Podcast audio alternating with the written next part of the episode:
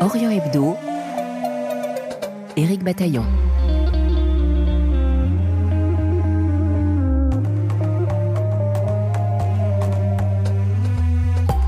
Comment assurer la sécurité alimentaire au Maghreb? Depuis le début des années 2000, les populations du Maroc, de l'Algérie et de la Tunisie n'ont cessé de croître en raison d'un taux de fécondité supérieur à 2, allant jusqu'à près de 3 en Algérie. Et avec cette démographie, ainsi qu'avec l'évolution des niveaux de vie et celle des habitudes de consommation, ces trois pays ont vu une hausse de la demande en protéines animales, dont la consommation a doublé en 40 ans. L'élevage est donc devenu une question prioritaire pour les régimes en place, alors que le Maghreb reste pauvre en eau et exposé au changement climatique. C'est ce qui ressort de l'article de Jean-Paul Duboff, publié dans le dernier numéro de notre partenaire, la revue trimestrielle Moyen-Orient. Un numéro dont le dossier est consacré à l'alimentation dans la région. Un entretien à retrouver en podcast sur notre site rfi.fr ou sur notre application Pure Radio, application à laquelle vous pouvez vous abonner, c'est gratuit.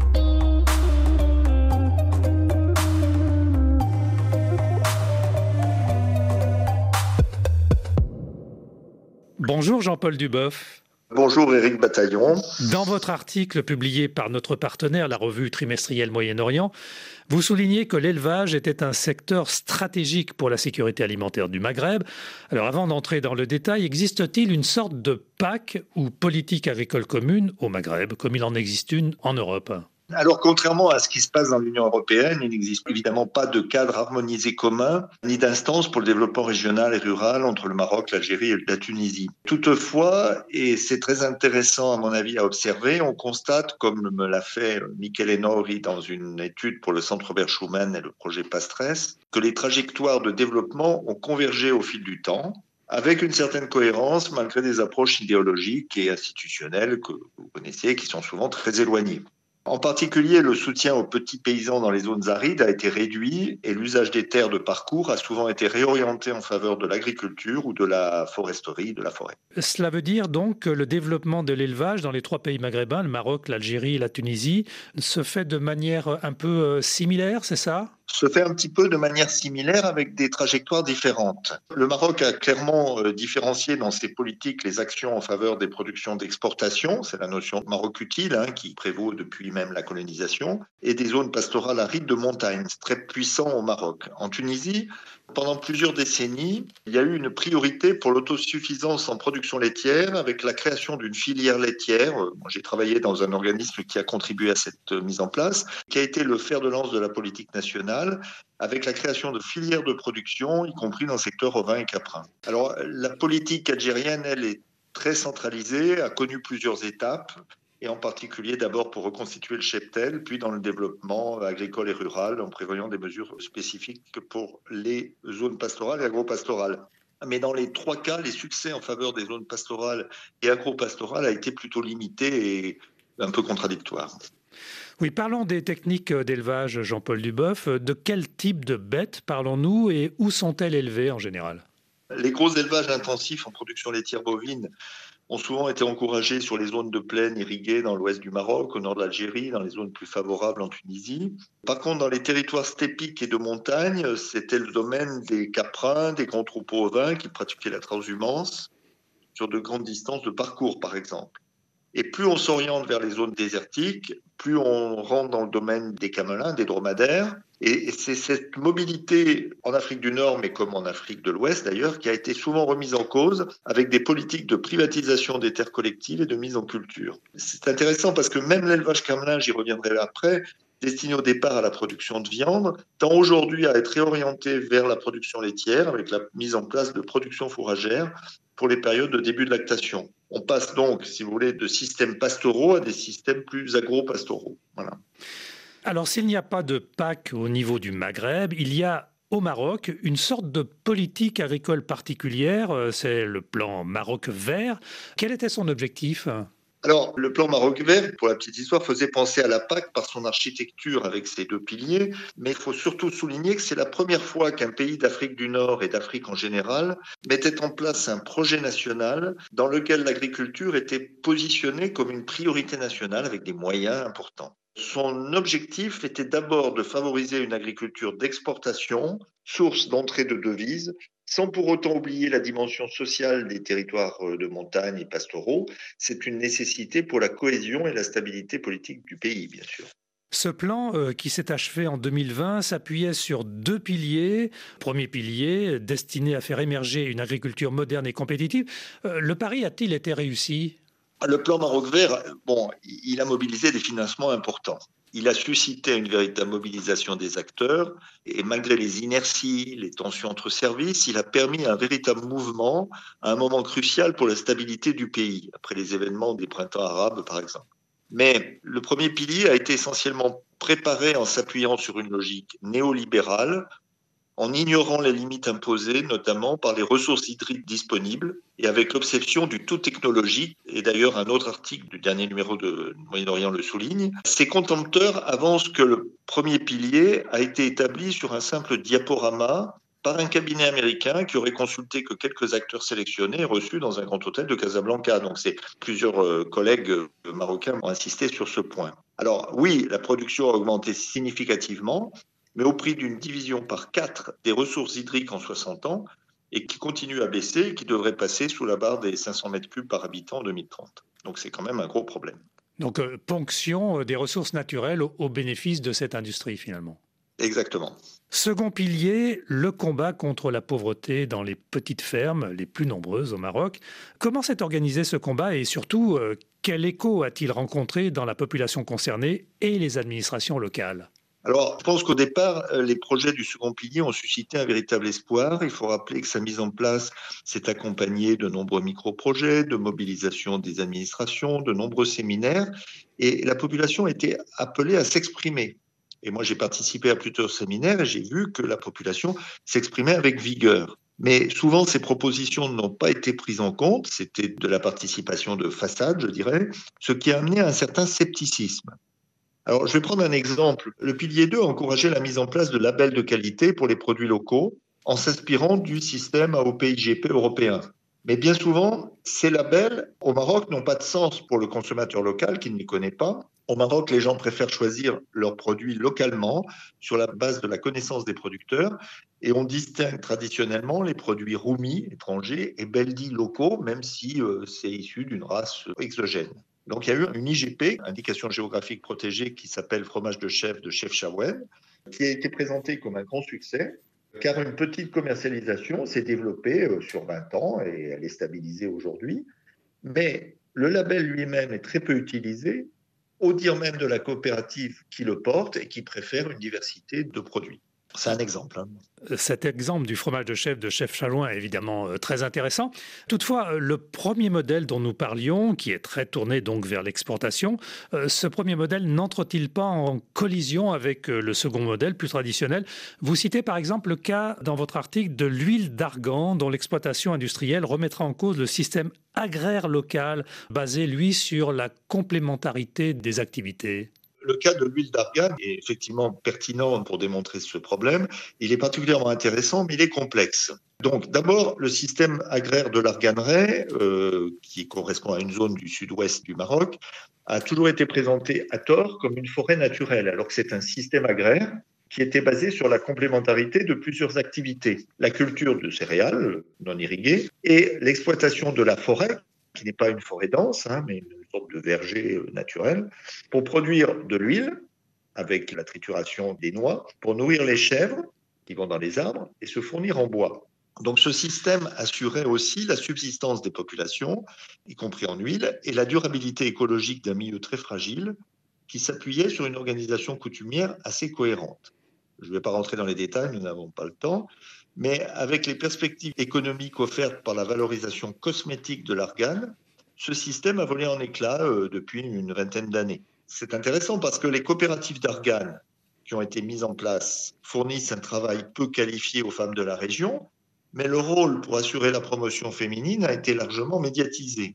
Alors, simultanément, le dispositif coutumier qui permettait de faire reposer les terres et d'éviter le pâturage pendant certaines périodes a quasiment disparu, et les pouvoirs publics ont incité les ayants droit à se spécialiser soit dans la seule production d'huile, soit en créant des élevages indépendamment de l'exploitation de la forêt. Il faut savoir quand même qu'il y a des intérêts financiers importants mais avec une compétition forte entre l'administration des forêts et celle de l'agriculture. Euh, le projet de créer un label pour le chevreau élevé dans l'arganier, par exemple, s'est trouvé confronté à l'opposition des forestiers qui ont jusqu'à présent euh, ralenti ou voire fait échouer le projet, euh, sachant qu'il y a certaines régions où cette complémentarité d'activité existe toujours. Alors, n'oublions pas non plus le réchauffement climatique, hein, notamment ces deux dernières années. Il y a plusieurs articles dans la presse qui ont montré que l'arganerie a été largement fragilisé et qu'il euh, y a une réflexion à avoir sur la régénération de cette forêt.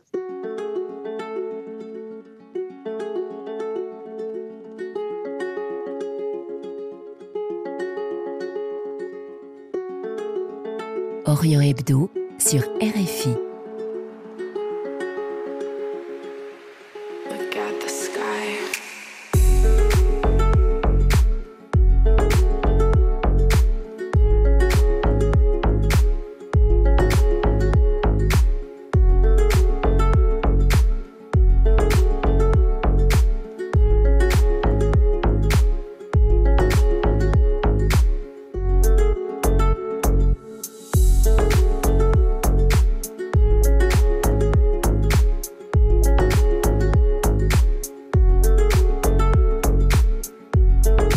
Vous écoutez Orient Hebdo, une émission magazine bi-hebdomadaire de RFI, mise en onde et réalisée par Mathias Golchani. Et nous sommes en ligne avec Jean-Paul Duboff, ingénieur de recherche à l'INRAE, l'Institut national de recherche pour l'agriculture, l'alimentation et l'environnement, au sein de l'unité Système d'élevage méditerranéen et tropicaux de Corté en Corse. Jean-Paul Duboff, le roi du Maroc, Mohamed VI, a lancé en 2018 le plan Green Generation 2030. Par rapport au plan précédent, que contient-il?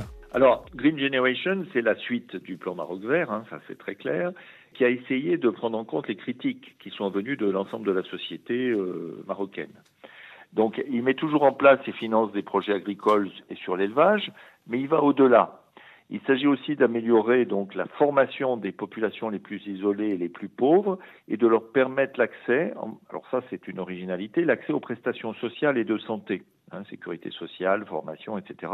Et donc ça, si ça se concrétise, il s'agit d'une avancée assez importante. Alors parlons maintenant de l'Algérie, de la Tunisie. Vous évoquez à propos de ces deux pays une recomposition en profondeur de l'élevage et du pastoralisme. Que voulez-vous dire exactement? Alors, bon, il se trouve que je connais mieux euh, sur le terrain la Tunisie que l'Algérie, mais la tendance générale a été la privatisation des terres collectives, en sachant que en Algérie, cette privatisation se faisait à travers des coopératives hein, et non pas des surfaces privées. Donc, pour permettre aux populations de transformer leurs activités pastorales dans des activités agricoles, ce qui n'est pas sans poser des problèmes fondamentaux de préservation de la fertilité et des ressources en eau. Alors en Algérie, plusieurs grosses coopératives soutenues par la recherche et l'INRAA tentent de promouvoir en particulier un modèle agropastoral laitier basé sur la valorisation des zones qui resteraient en prairies naturelles plutôt que d'être reconverties en céréales de toute façon peu productives et qui appauvrissent les sols. La différence entre l'Algérie et la Tunisie ou le Maroc, c'est que l'Algérie, producteur d'hydrocarbures, a des ressources financières importantes qui lui a jusqu'à présent permis de financer en aide directe les euh, agriculteurs. Mais cette euh, privatisation des terres collectives pose-t-elle des problèmes pour euh, les populations qui sont concernées? Oui, elle pose des problèmes souvent de motivation et donc de maintien sur le terrain. Les autorités étatiques ou régionales sont-elles à la hauteur euh, pour accompagner le, développement de ce secteur de l'élevage? Alors, j'ai le sentiment qu'aujourd'hui, et à quelque niveau que ce soit, euh, les autorités perçoivent d'une manière ou d'une autre la complexité des problèmes qu'ils ont à résoudre. Alors, est-ce qu'ils sont à la hauteur? Difficile de répondre. Il n'y a pas de solution miracle, hein, évidemment. Et les succès vont dépendre plus des configurations locales et de la cohésion, de la confiance entre les populations, les acteurs locaux, les pouvoirs publics régionaux, que de grandes décisions centralisées. Euh, moi, ce que j'observe, et ce n'est pas uniquement au Maghreb, hein, c'est qu'il y a encore de grandes difficultés à penser développement régional. Et je pense aussi que toutes les situations ne se valent pas et ça ne dépend pas uniquement des potentialités euh, naturelles. Vous évoquez également euh, la favorisation de création de start-up sur des projets innovants. Quel genre de projet précisément? Alors, parmi Métis, avec ce qui se fait euh, ailleurs, bon, les, pépinières d'entreprise, les start-up sont aujourd'hui encouragées un peu partout. Moi, je vais simplement me baser sur un exemple que j'ai pu observer un peu rapidement, mais que je connais. C'est la mise en place avec l'Institut des régions arides de Médonine au sud de la Tunisie d'un pôle d'innovation en faveur de la création d'une filière lait de chamel, donc qui intègre de manière euh, globale la collecte du lait, la fourniture d'aliments, de sous-produits agricoles et le marketing. Et pour chacune de ces pôles, bah, il y a la création d'une petite entreprise qui est encouragée par les pouvoirs publics avec euh, la recherche, etc. Donc ce type d'initiative me paraît très intéressant en sachant qu'elle nécessite beaucoup d'ingénierie et de capacités entrepreneuriales qui ne sont peut-être pas toujours vraiment là et que bon, on essaie encore un peu tôt pour voir les effets de cette start-up. Il faut aussi peut-être au départ des mises de fonds euh, que les États, mis à part peut-être euh, l'Algérie qui a donc euh, la ressource pétrolière, mais pour les Tunisie par exemple, une difficulté de pouvoir financer ce genre de projet. Il y a pas mal de projets internationaux de financement. Bon, euh, en ce qui concerne le lait de chamel, par exemple, il y a aussi l'aide des pays du Golfe, hein, euh, Émirats arabes unis, euh, Arabie saoudite, etc., qui peuvent contribuer à financer. Donc, c'est pas uniquement un problème de financement. Hein. Je crois qu'il y a quand même du financement pour ce type d'initiative.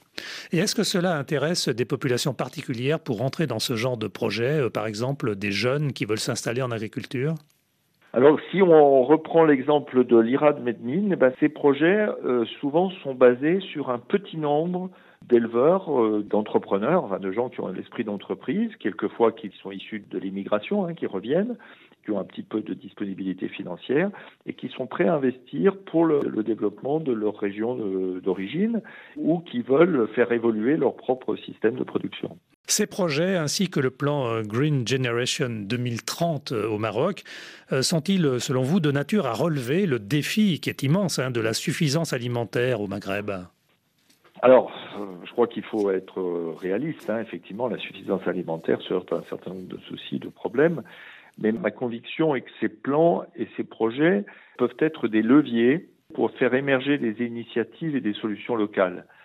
Ils vont contribuer à la sécurité alimentaire que s'ils sont capables euh, de mobiliser des populations sans les entraver de trop par des contraintes bureaucratiques trop lourdes et leur faire accepter les projets. C'est-à-dire qu'il faut qu'il y ait une, acceptation, hein, une appropriation des projets et c'est la raison pour laquelle, d'ailleurs, dans un projet euh, méditerranéen sur le pastoralisme et l'élevage, on met en avant la participation, la mise en place de, laboratoires vivants. Hein, c'est très à la mode, mais c'est pas évident à, mettre en place, mais des living labs dans lesquels il y a une co-construction pour résoudre les problèmes qui se présentent et qui sont effectivement très complexes.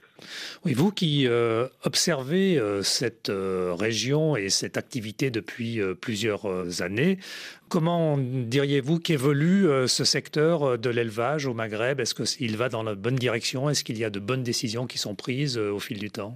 C'est difficile quand même à proposer un avis euh, global hein, sur l'affaire. Moi, il me semble quand même qu'il y a un décloisonnage des acteurs entre eux, hein, qu'il y a eu un échange un peu plus fort avec des initiatives.